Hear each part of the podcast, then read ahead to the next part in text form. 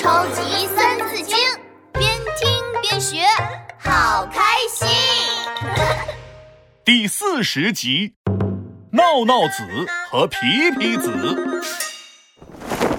在下乃全校最聪明之神童，请问阁下？哎，闹闹，你把床单披在身上干嘛呢？演戏呢？哎，请叫我闹闹子。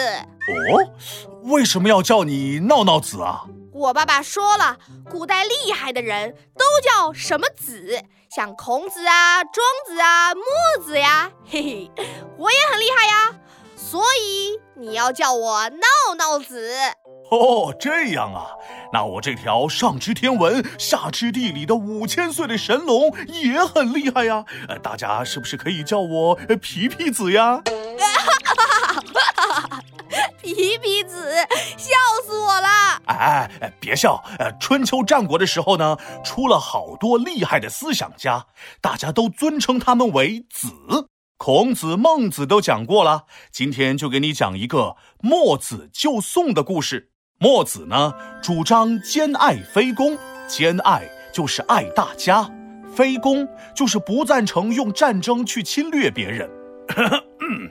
经济明，方读子，搓其要，记其事。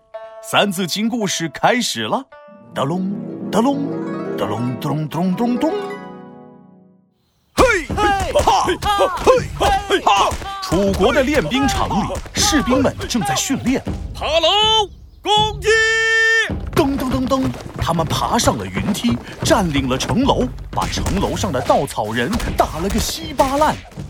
不远处的高楼上坐着楚国大王，高兴得直拍掌。哈哈哈哈哈哈！鲁班大师，您做的云梯真的太神了。旁边的一个大胡子鞠了一个躬。大王，这个云梯是我特别为了大王而设计的。和普通的梯子相比，它更长，能伸得更高，还能自动伸缩呢。有了它，您这一次一定能占领宋国。这个大胡子就是当时有名的工匠大师鲁班。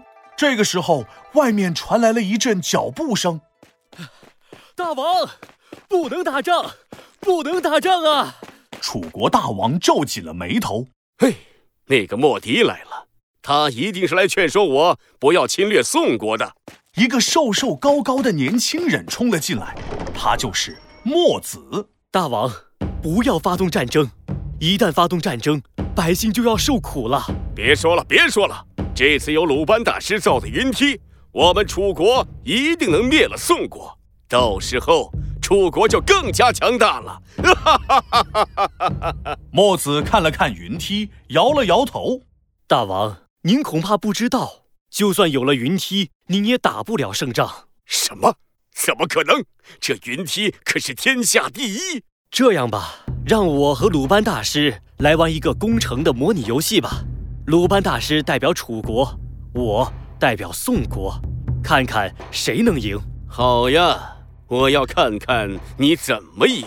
一张很大的地图展开，墨子和鲁班分别站在地图的两边。墨子脱下腰带当成城墙，用木片当做武器，把小石子当成士兵，摆好了军队。鲁班大师这边用长长的树枝当做云梯，准备架上云梯登上城墙。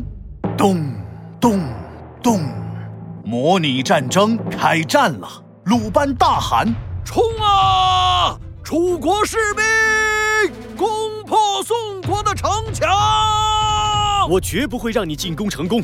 看我的厉害！”鲁班操纵着树枝当成的云梯，云梯能够自动伸缩，伸得很长很长，架到了城墙上。墨子不慌不忙，从腰带当成的城墙上扔下了小石子。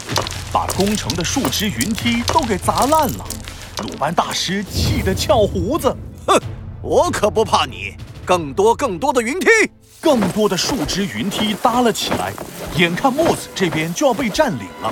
墨子拿了一瓶油，从树枝云梯上倒了下去，这下树枝云梯变得滑溜溜的，士兵们不可能再爬上来了。几个回合之后，鲁班败下阵来。